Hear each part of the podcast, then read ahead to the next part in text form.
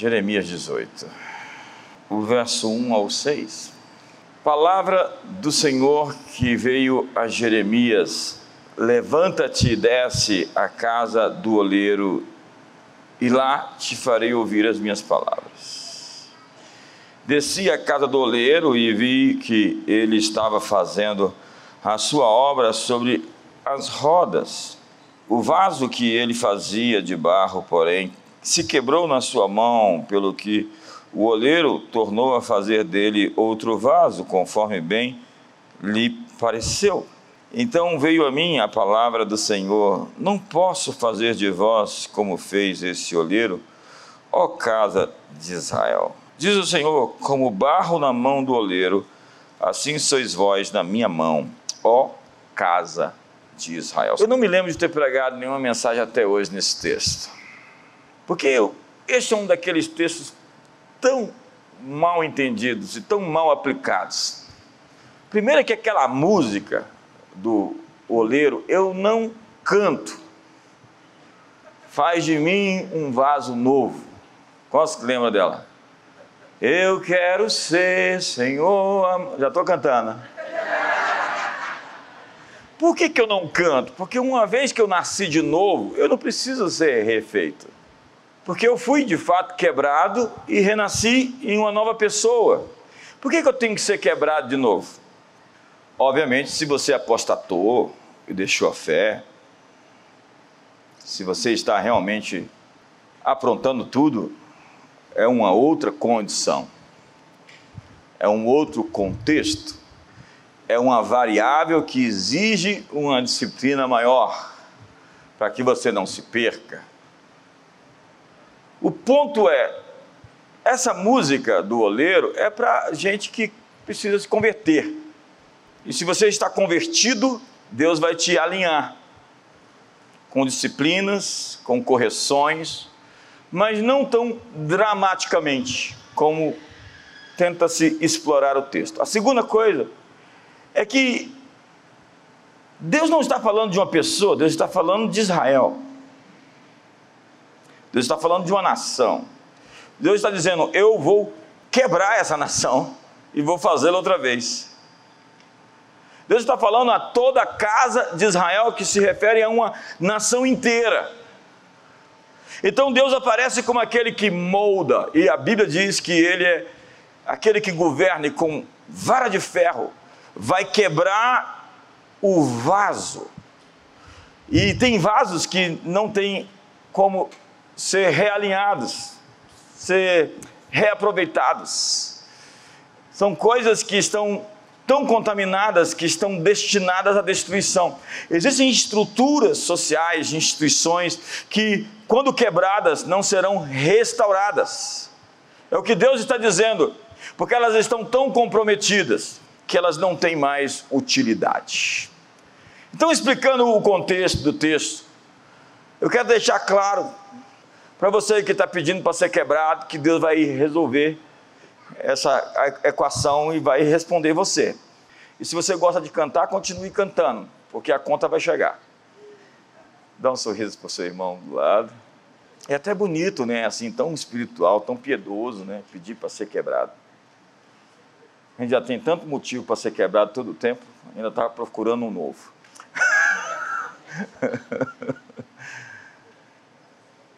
Deus aparece na Bíblia dando forma a nós como um oleiro modela um vaso. Ele está falando de uma nação, ok? Então Deus está moldando um povo. Este é o conceito de alta performance. E alta performance significa da forma ao, ao, ao visível. Deixe-me explicar isso. Quando nós vemos a interpretação notável de um artista diante de uma plateia, de uma multidão, nós usamos a expressão performar. Performar. Eu vou falar muito sobre essa raiz formar, transformar, conformar, performar. Performare significa formar ou da forma, moldar ou modelar. Um artista, então, diante de uma plateia, está modelando a multidão, está moldando as pessoas. Esse é o trabalho de um líder. Um líder forma pessoas, formação de pessoas é o trabalho de um líder. Mas há líderes que não moldam, que não formam, eles deformam. Há líderes que não moldam, que não formam, eles formatam. Formação é, é diferente de formatação. Tem gente tão quadradinha, tão assim, cheia de caixinhas. Liderança é formar pessoas, é transformá-las naquilo que elas podem ser. Então nós pensamos conosco, conforme, transforme. Não vos conformeis com este século, diz Paulo, mas transformai-vos pela renovação da vossa mente. Transformar, conformar. Hoje há pessoas que moldam o mundo e há aqueles que se amoldam e que se ajustam ao mundo. Há aqueles que fazem a tendência, existem aqueles que seguem a tendência. Há aqueles que vivem no mundo e os que fazem o mundo. O grande princípio é que você não está formando somente pessoas. Você dá forma às suas circunstâncias. E liderança significa dobrar a realidade. Eu gosto desse conceito. Vamos repetir isso? Dobrar a realidade. Eu gosto do conceito lá de copos, que é a palavra exaustão, labor. Em Éfeso diz o Senhor: Conheço as tuas obras, o teu labor.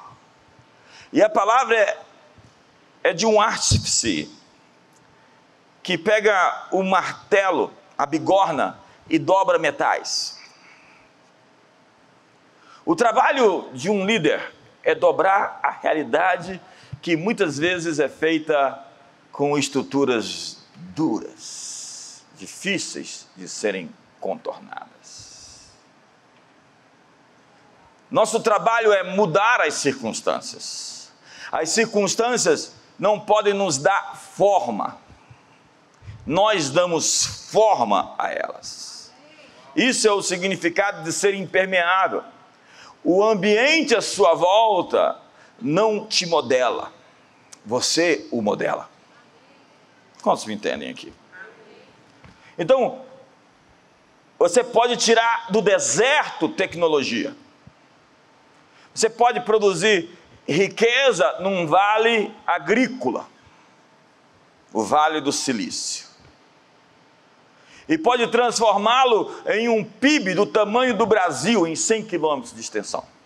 Porque você tem inventividade, você tem criatividade, você tem performance. Você é capaz de dar forma às coisas. Então você tira microchips de areia. Então você usa o elemento que existe na região e você produz mel, provando que em lugares estéreis existe sempre algum elemento que pode ser transformado em outro elemento que pode se tornar um produto e que pode ser vendido no mercado com valor agregado. Você pode transformar a realidade que existe na sua casa. Quando Deus fala para Moisés: O que você tem na mão? Eu tenho uma vara. Então vai com essa vara e produz os milagres e os sinais que eu preciso. Abre o mar, fere o rio Nilo e liberta o meu povo. O que você tem na mão? Eu tenho uma queixada de jumento. Essa queixada de jumento fez de você um exército de mil. Você vai ferir mil em lei sanção. O que você tem na mão? Eu tenho cinco pedras lisas do ribeiro. Então pega as cinco, derruba Golias com, um, com uma e fica pronto para os outros quatro irmãos dele.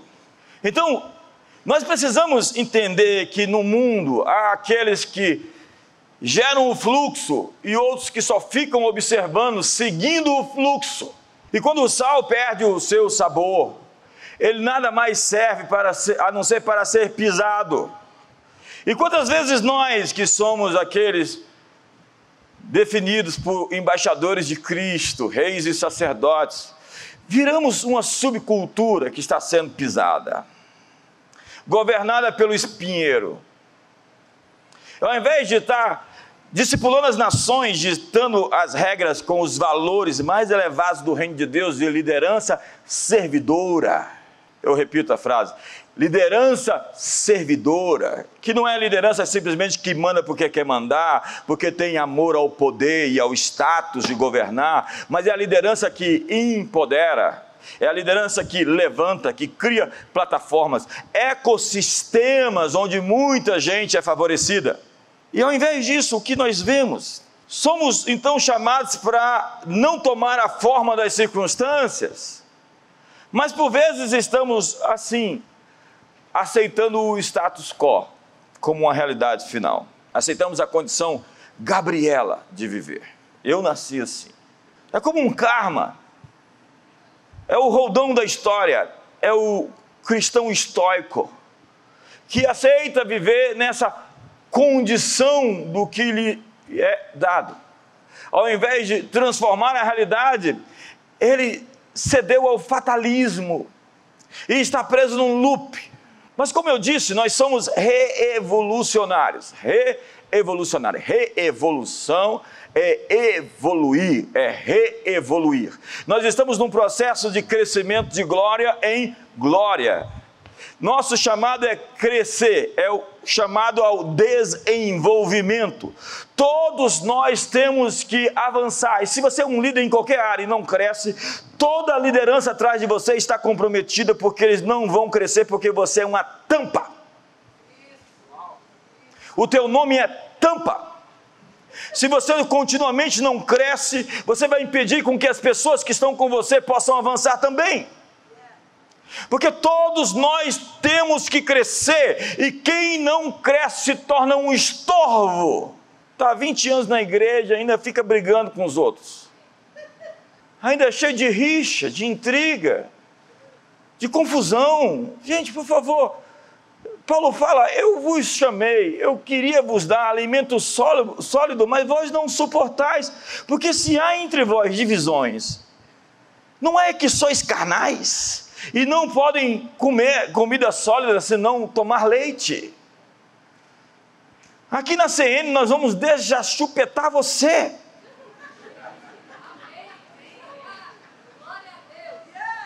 Nós somos chamados para fazer a diferença, para ser a diferença. Um sal dá sabor. A sua presença em qualquer lugar vai dar sabor ao lugar. Você é a luz do mundo, então você chegou, você é radioativo. Eu vou sair daquela empresa porque é todo mundo pecador. É. José abençoou a casa de Potifar. A casa de Potifar prosperou por causa de José. Deus pode abençoar uma empresa inteira por sua causa. Um líder forma. Um líder dá forma. Um líder transforma. Eu gosto do que diz Martin Luther King. Um líder autêntico, em vez de buscar consenso, molda-o. Seu chamado, então, é imprimir uma marca, um estilo, um diferencial. Foi Mark Caiu quem disse: se você não invadir a cultura, a cultura vai invadir você. O que é a cultura invadir você? É a gente ter esses personagens cristãos, esses pop gospels, que não têm representação nenhuma dos valores mais elevados, da humildade, do quebrantamento, da entrega. Eles só são personagens estéticos, plásticos, é aquela textura. O rótulo não representa o conteúdo. A embalagem é um estreonato. Porque se Hamlet fosse escrito hoje, seria ser ou parecer. Eis a questão. E aí quer colocar um estilo, um tipo, uma amostra, e que não tem nada a ver com esses valores de justiça, alegria, paz, gozo do Espírito Santo, esses valores de humildade, quebrantamento, esses valores de liderança que serve, esses valores que nós defendemos. Então eles aderem ao espírito do tempo. Ontem eu estava pregando num evento, logo pela manhã, e depois que eu terminei, alguém me abordou, ah, fulano e tal, e tal, e tentou fazer uma defesa sobre alguém que nós criticamos porque ele queria atualizar a Bíblia. E eu disse: olha, quando você tenta ajustar o evangelho ao espírito do tempo, você está cometendo um sacrilégio. E qual é o espírito do tempo? É a pós-modernidade. E na modernidade, nós pedimos para Deus, convidamos Deus a sair do sistema educacional. Nós não queremos mais você na escola. Tira os dez mandamentos, tira as orações. O Estado é laico, mas não é sem religião. Você pode ter a sua religião onde você quiser, adorar o Deus que você quiser, e isso permite é a permissão de um Estado laico. Então, Estado laico não quer dizer que você não pode adorar a Deus na esplanada dos ministérios, nos palácios de Brasília, ou na sua empresa, no seu negócio, onde quer que você adore. O Estado laico simplesmente permite que você o faça.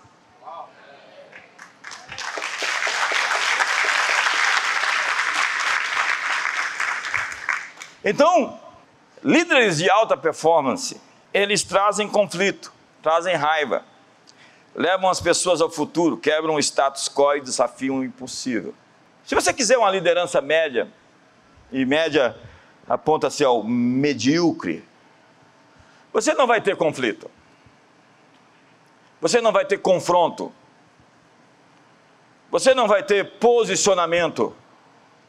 Lee Iacocca, o cara lá, o CEO da Chrysler, que levantou a empresa a um novo status, disse: para resolver grandes problemas, você deve estar disposto a fazer coisas que desagradam.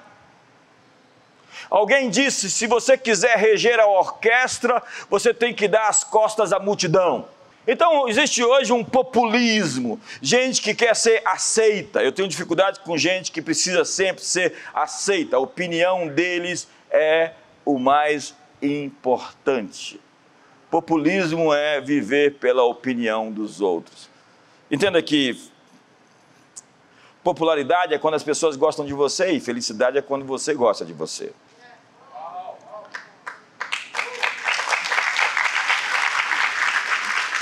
Resume-se liderança a tirar as pessoas de um ponto e levar a outro. Isso é que um líder faz. Ele os tira daqui e os leva até aqui. Então, liderança é o ato de pegar seus seguidores e levá-los a um lugar onde eles nunca estiveram.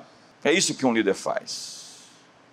E ele faz pelo confronto, não pelo conforto. Como ferro com ferro se afia, assim um amigo ou seu melhor amigo. Nós queremos uma sociedade sem conflito, afinal de contas, a gente é a geração da Elsa, da Frozen. A Elsa, ela, ela, ela, ela nasceu sabendo de tudo, ela não quer ceder os protocolos, tudo que você não pode fazer é contrariá-la. Não é assim com a menina do Star Wars? O Luke Skywalker tem uma jornada de crescimento e de descoberta dos seus dons, ele tem mentor, ele aprende, ele sofre, ele luta, e ele chega lá, depois de muito sofrer, à posição de um Jedi. A menina nova, depois que a Disney comprou os estúdios Lucas, filmes, ela agora nasceu sabendo fazer as pedras voar ela não tem mentor, não aprende com ninguém, e tudo que você não pode fazer é contrariá-la. Esvaziaram então o arquétipo da mil faces dos, do herói do Joseph Campbell. Esvaziaram então o arquétipo daquele que sofre, que luta e depois vence.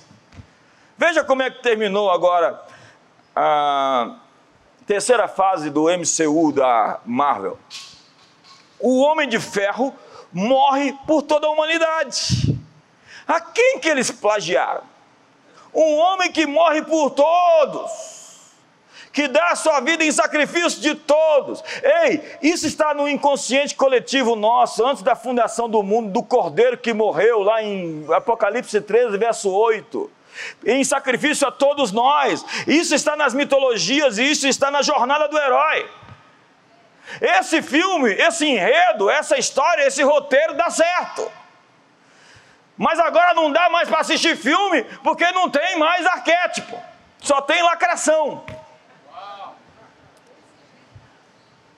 Só tem a menina que aparece, veio do céu, ninguém sabe onde chegou, e ela tem todos os superpoderes, e manda em todo mundo, e não contraria ela.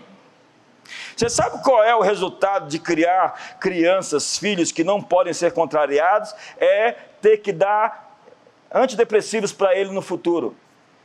Porque o mundo vai contrariá-lo. As pessoas não serão tão bondosas com seus filhos como você está sendo. Limites são dados por pais. Os pais dão identidade aos seus filhos e dão direção. E os pais sabem dizer não também.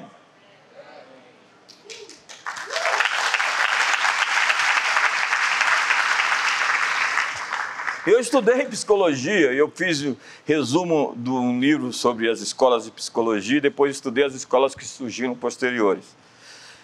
E eh, eu aprendi que crianças, bebês, elas conseguem, desde cedo, é, dar um piti, chamar, é, é, o que chama de histeria. Elas prendem a respiração e começam a ficar roxa. Bebês. E o que você faz? Terapia de choque térmico, água fria vai relaxar os músculos dela. Nós nascemos manipuladores, mas o mal já não está mais em mim, o mal está no outro, ou está no sistema. O homem é o produto do meio. Isso não é cristianismo, isso é russonismo. Jean-Jacques Rousseau, que teve seis filhos, não cuidou de ninguém, quer cuidar de todos os nossos filhos. O pai da Revolução Francesa, o pedagogo, o, o demagogo. E é incrível porque nós acreditamos que o mal já não é uma condição humana, da depravação total, de que todos pecaram e carecem da glória de Deus, e que eu tenho que lutar contra esses monstros submersos da minha alma que querem me comprometer, me corromper. Não, o mal é sistêmico, é o bom selvagem. O bom selvagem. E diga-se agora a decisão do que um índio foi esquartejado e morto por a sua tribo, e o juiz disse que era uma condição etnocêntrica. É, etnocentrismo é você ver a cultura do outro pelos seus olhos. Então você não deveria interferir na ordem deles. Então o sujeito foi inocentado. Ou seja, vamos inocentar porque é uma cultura. Que cultura? Foi por isso que os maias deixaram de existir? E os astecas? E os incas? É por isso que não existe mais um império romano, um império grego e babilônico e assírio e a civilização ocidental, então, construída sobre esses valores do decálogo, dos dez mandamentos, sobrevive até agora. Ainda que hospitalizada. E espero que não em coma. Porque cristianismo é auto-sacrifício. Uma sociedade existe com auto-sacrifício, porque eu me sacrifico pela, pela minha família. Então, o arquétipo dos filmes que funciona é do Apocalipto, que é o grande mergulho na cultura dos maias. Onde o rapaz, eu vou dar o spoiler, o rapaz defende sua família contra tudo. Ele diz: Eu tenho algo maior pelo que lutar, minha casa. Então, se você quiser fazer um mal à minha família, você vai ter que passar por cima de mim. Esse é o direito da autodefesa, as guerras justas de Agostinho de Hipona. Nós vamos lutar contra o mal, vamos juntar o profeta, o Gandalf, vamos juntar o rei, que é o. Como é o nome dele? E vamos juntar o, o hobbit, o profeta, o sacerdote e o rei, as três figuras de Cristo, e vamos destruir o poder do anel, o poder do pecado. E a propósito, aquelas imagens lindas da Nova Zelândia. Mas eu não assisti isso, o que, é que você está falando? Estou falando de um católico chamado Tolkien, que colocou muito da nossa fé dentro da trama.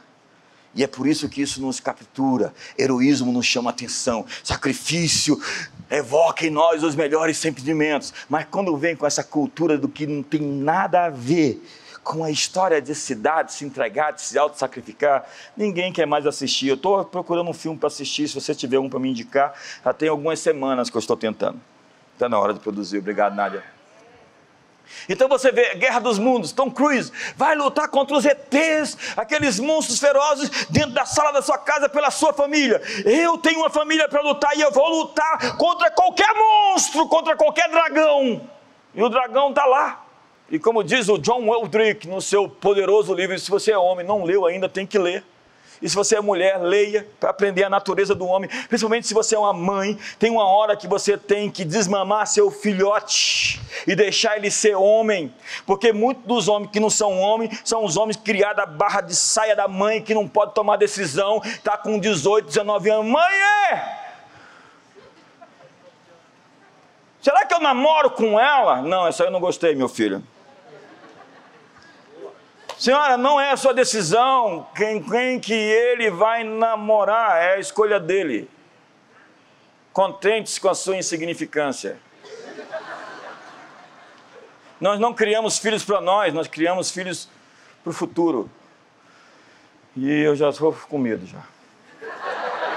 Não, não estou com medo. Eu não estou com medo.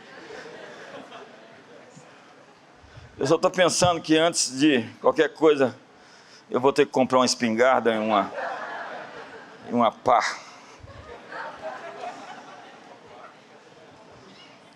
Eu quero sair com a Chara. O, o, o quê? Está na hora, passa cinco anos depois. E liderança é isso, é criar desconforto. Moisés chegou no Egito e tudo piorou para o povo de Israel. A liderança, a liderança surge e as coisas pioram. Às vezes Jesus entra na tua vida e as coisas pioram. Aí você fala assim, nossa, eu estou com saudade lá do Egito, tinha umas panelas de carne, tinha uns alhos, umas cebolas. É, a sua dieta era fedorenta, te fazia cheirar mal, você está com saudade das coisas do passado. E a propósito, a mulher de Ló não tem nome e virou estátua de sal porque ficou olhando para trás. E se você olhar para trás, você vai virar estátua, não vai prosperar. E a propósito, você só vai ter registro na história sem nome. Quem olha para trás não tem nome na história. Quem é ele? Eu não sei. É a mulher do Ló. Liderança. Cria aventura. Aventura é a jornada que não tem mapa. John Wildrick. Todo homem deseja ter uma aventura para viver, uma guerra para lutar e uma mulher para proteger.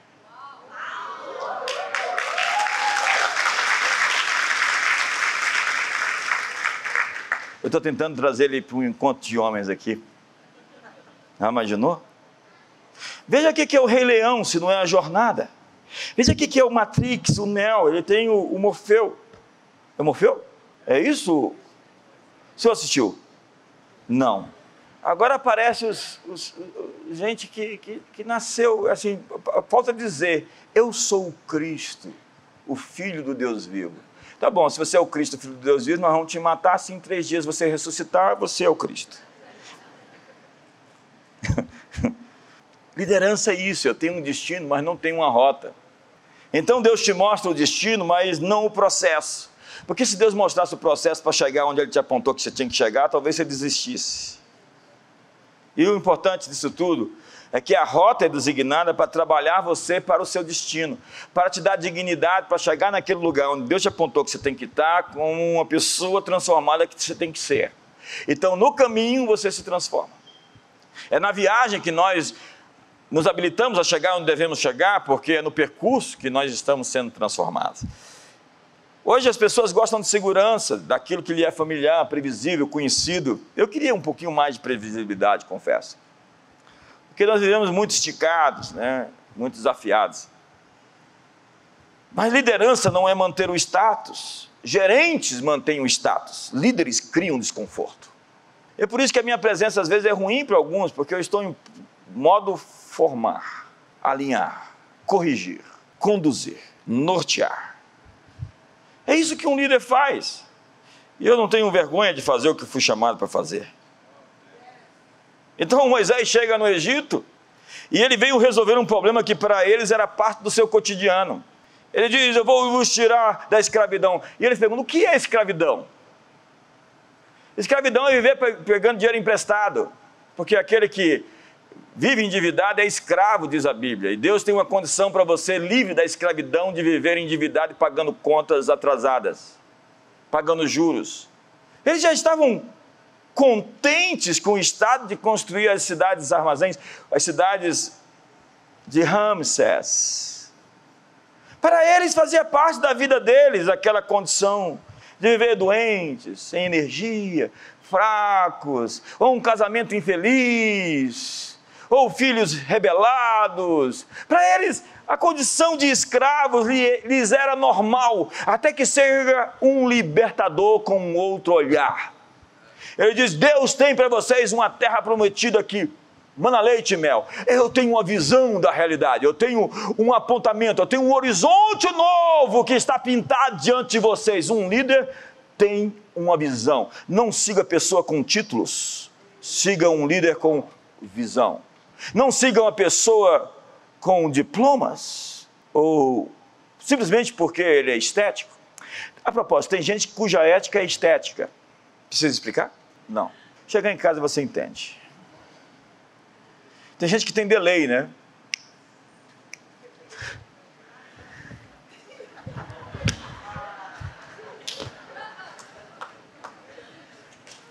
O Senhor vos levará a uma terra que emana leite e mel. Ele planta uma, uma promessa ele dá uma perspectiva, líderes dão perspectiva. Se você pegar um chefe de uma gangue aqui da periferia e dê, dar uma perspectiva para ele, dar uma imagem do futuro e mostrar para ele uma visão, ele vai dizer: Deixo tudo, eu quero isso. O que nós precisamos é dar uma visão às pessoas, porque sem visão o povo se corrompe.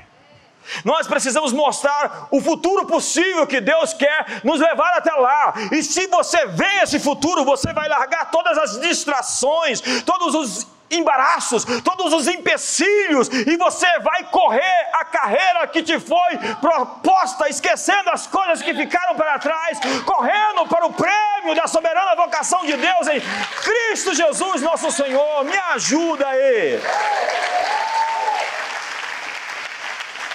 Porque líderes não lideram as pessoas para onde elas estão, mas para onde elas têm que estar. Mas as pessoas não querem ir até que cheguem lá. É o que o Steve Jobs disse. As pessoas não sabem o que querem até que nós mostremos a ela. Então ele define muito bem o espírito da época, o espírito do tempo, o que o alemão chamava de Zeitgeist. E tem gente amoldado, formatado, formada a partir, conformado ao espírito do tempo. iMac, iPhone, i alguma coisa, iFood. Eu, eu, eu, eu. Primeiro, eu. Louvado seja meu nome. Então eu quero ser feliz, vou largar minha família, meus filhos e abraçar a felicidade. É? Acho que não. Então eu quero ser feliz e vou soltar os meus bichos. E o problema é quando esses bichos estão soltos, eles ficam sem controle e eles comem e devoram o seu dono. Então eu quero ser feliz, então eu vou ter prazer. O problema do prazer e do hedonismo é que ele custa caro a longo prazo. A satisfação imediata tem um preço impagável lá na frente. Filhas de Jerusalém, eu vos exorto que não desperteis o amor até que este o queira. Se uma for desabrochar antes do tempo, ela é ferida. Então temos uma irmãzinha que não tem seios, diz Cantares. O que faremos quando ela for pedida? Se ela for uma porta, nós vamos cercá-las por todos os lados. A irmã porta, sempre aberta. Se ela for um muro, colocaremos sobre elas as nossas torres. A irmã muro. Aí o sujeito tenta chegar, não consegue, fala: essa aí vai dar trabalho, mas eu vou casar com ela. Dá um sorriso para o seu irmão, porque está tenso aqui hoje. Sei lá o que aconteceu. Liderança é testada na crise, a crise é provocada pela liderança. Mas eu quero me conformar, então, sua presença me desafia. É isso que eu quero ser para você, um desafio. Ah, mas você lembra meu pai. Eu espero que seja bom isso. Não siga uma pessoa comprometida com o status presente. Siga alguém que quer mudar o mundo. José chegou no Egito, e anunciou o início de um novo tempo. Lideranças sempre inauguram um novo tempo com uma solução para os problemas que virão. Porque todo problema é um problema de liderança. E o princípio da liderança é sair do desconhecido, do conhecido para o desconhecido. Então, líderes estão sempre se movendo, sempre avançando. Eu gosto do que diz John Maxwell: não existe segurança nesse mundo, existe apenas oportunidade. Paulo diz: transformai-vos. Olha para o seu irmão e diga: transformai-vos. Você precisa de uma transformação e não de uma conformação. Então vou começar a pregar agora. A propósito, olha para o seu irmão e fala: Hoje eu vou te dar a oportunidade de ser abençoado e pagar meu almoço.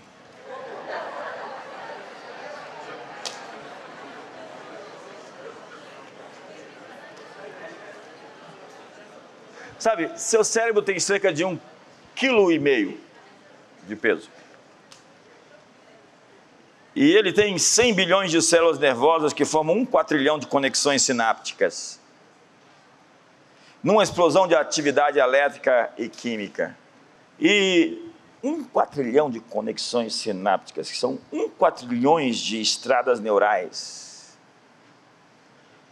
Caminhos da inteligência. Mas os scanners que examinam as atividades cerebrais detectaram que estresse, raiva, medo, depressão travam o córtex pré-frontal, a parte do cérebro responsável pela tomada de decisões. Então, você tem uma greve de transporte das suas ideias para o lugar onde seus pensamentos são processados quando você está intoxicado pelo medo. Na verdade, quando você começa a imaginar coisas, você começa a transmitir uma série de substâncias para o seu corpo e você entra naquele estado reptiliano cerebral, onde você vai enfrentar o monstro ou você vai fugir. Essa interrupção atrapalha seu processo criativo e paralisa seu avanço, seu progresso. O que fazer nesse caso? Você tem que performar seu cérebro da forma. Isso é chamado de neuroplasticidade. Seu cérebro, como músculo, se expande ou se atrofia.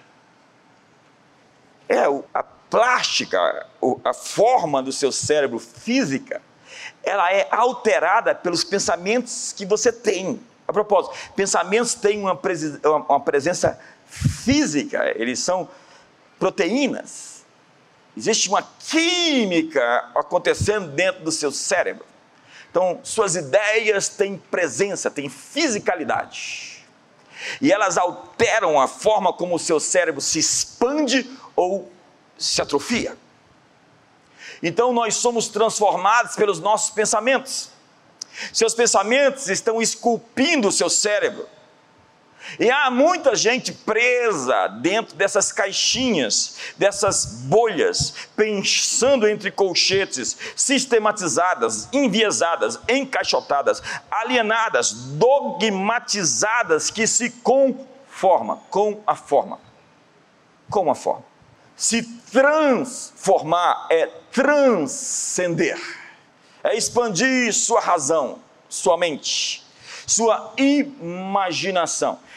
Imaginação é um pensamento com uma imagem. Você tem uma imagem do pensamento. Qual é a imagem do seu pensamento para 2022? Você precisa convencer o seu cérebro. Então você precisa colocar imagens diante de você, e está lá em Provérbios isso, que vão inspirar você a acreditar no que você quer fazer, onde você quer chegar. Então Gênesis 15 vai dizer então Deus conduziu Abraão até fora da tenda. Fora da tenda. Fora da tenda e disse: Olha para os céus e conta as estrelas, se é que o podes. E lhe disse: Será assim a tua posteridade. Tenha uma imagem do que eu vou fazer. Conta a areia do mar, se é que o podes. Assim será a sua descendência. Deus diz a Abraão: sai do viés, sai da viseira, sai da tenda. Jesus pega lá em é, é, um momento específico um, sujeito que era surdo-mudo e leva-o no particular. A palavra significa que Deus, Jesus, precisava tirar aquela pessoa de uma aldeia que o impedia de ver, para que ele pudesse ser curado, porque o povo não estava preparado para aquilo que ele iria fazer. Tocar-lhe a língua com saliva é fatal. Se fosse na época da pandemia, Deus tirou Abraão para fora a fim de lhe mostrar uma realidade que ele não estava vendo. Deus o está instigando, estimulando a crer numa realidade além dos seus sentidos físicos, das suas circunstâncias. Deus está dizendo a você: olhe para essas estrelas. Essa é uma imaginação, é um exercício constante bíblico. Quando Deus nos dá uma imagem da promessa, é um estímulo visual para crer além dos seus sentidos. Você precisa de coisas que lhe lembrem das promessas que foram feitas a você. Abraão, olha para as estrelas, esses são seus filhos. Mas enquanto você ficar ouvindo essas músicas de sofrência sertaneja, não espere que você vai ativar o seu cérebro e se programar para ser feliz. Entrou aqui, caiu no coração. Caiu no coração, gerou uma emoção. Gerou uma emoção, Abacuque diz: escreve a visão, para aquele que passar, ainda que correndo de longe, possa vê-la. Então, o que Deus está falando é: sinalize seu caminho, é, deixe sinais. Foi isso que Abraão fez, ele sinalizou o caminho de Isaac. E foi isso que Isaac fez, ele sinalizou o caminho de Jacó. Um pai, um líder, deixa os rastros dele para que seus filhos possam segui-los nos caminhos que eles tiveram com Deus. E era um compromisso do pai falar aos seus filhos suas experiências com Deus. Então, põe uma linha no chão e quebre o loop. Põe uma linha no chão e diga: Eu estou passando. Não espere o dia 31 de dezembro, faça isso hoje. Diga: Eu estou quebrando o loop. Eu estou saindo da caixa eu sempre mandei bilhetes para mim, eu já contei essa história. Eu morava no setor sudoeste e eu estava mudando daquele apartamento. Eu tinha escrito: Deus está fazendo com o batom da Dice. E eu levei uma bronca por causa disso no espelho do banheiro. A Kari chegou para mim assim e falou: Nove anos. Você tem cara de bravo, mas você não é.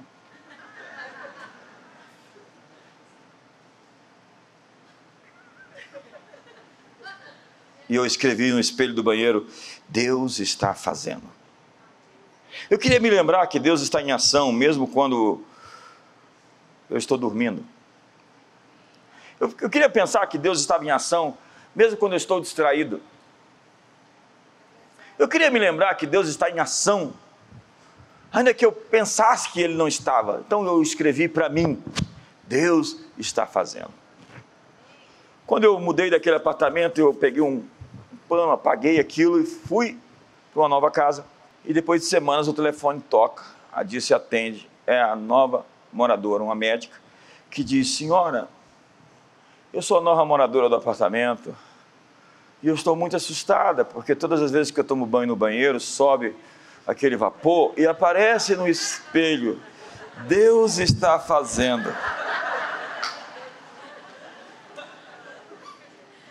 A senhora pode me explicar isso, por amor de Deus?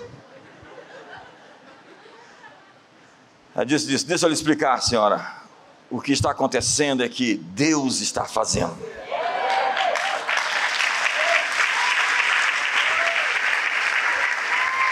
Faça atos proféticos esse final de ano. Chegue em casa hoje, abra a porta e quando você for fechar, você fala Satanás, você fica do lado de fora. Pá!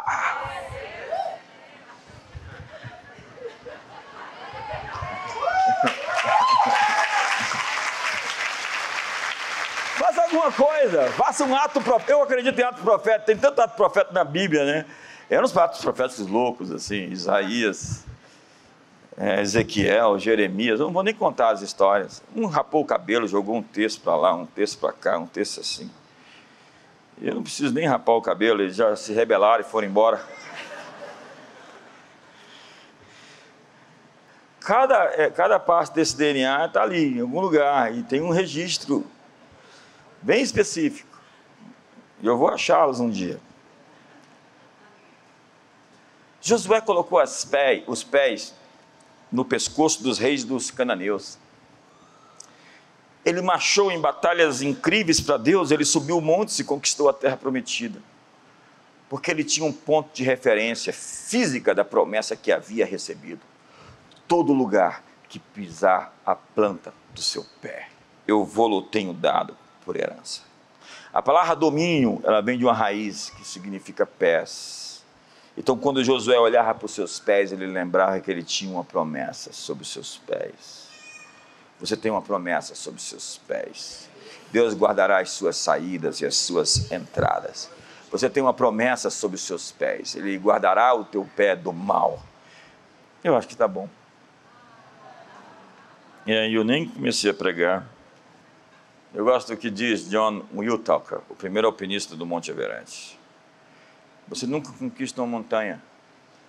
Montanhas não podem ser conquistadas. Você se conquista.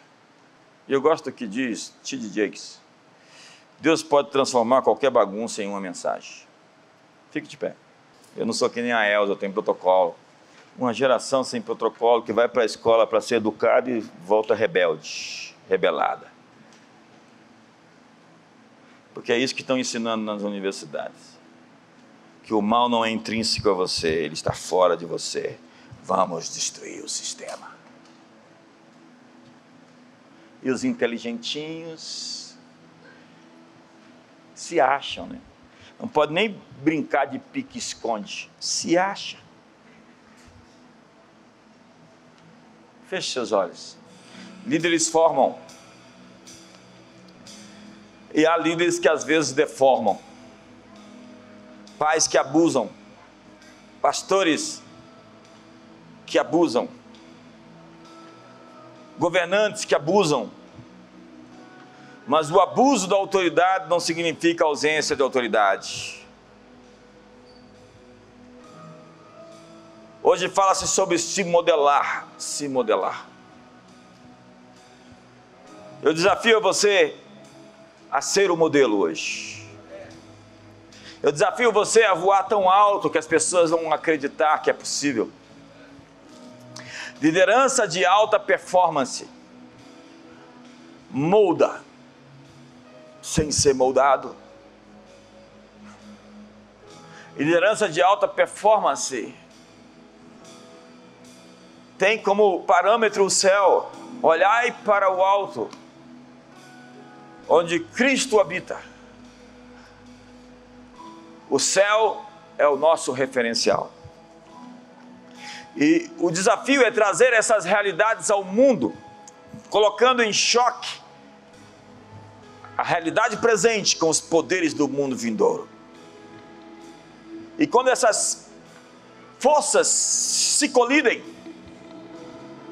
sinto dizer, que tudo aquilo que não está estabelecido em Deus vai ser removido.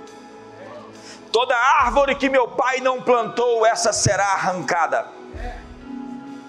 Hoje Deus está desafiando você, esticando você, levando você para uma nova plataforma, desafiando você ao crescimento. Há textos na Bíblia sobre preste atenção, vigie é preste atenção. Olhai para o alto, levantai as vossas cabeças, erga os vossos olhos. Vocês dizem que há quatro meses para a ceifa. Levante o seu olhar. O que eu quero desafiar você nesse final de ano e para os próximos anos, levante o seu olhar. Quando o dia amanhece, é hora de acordar. Esse é o seu despertamento. Essa é a hora de você aprender a viver antes de morrer.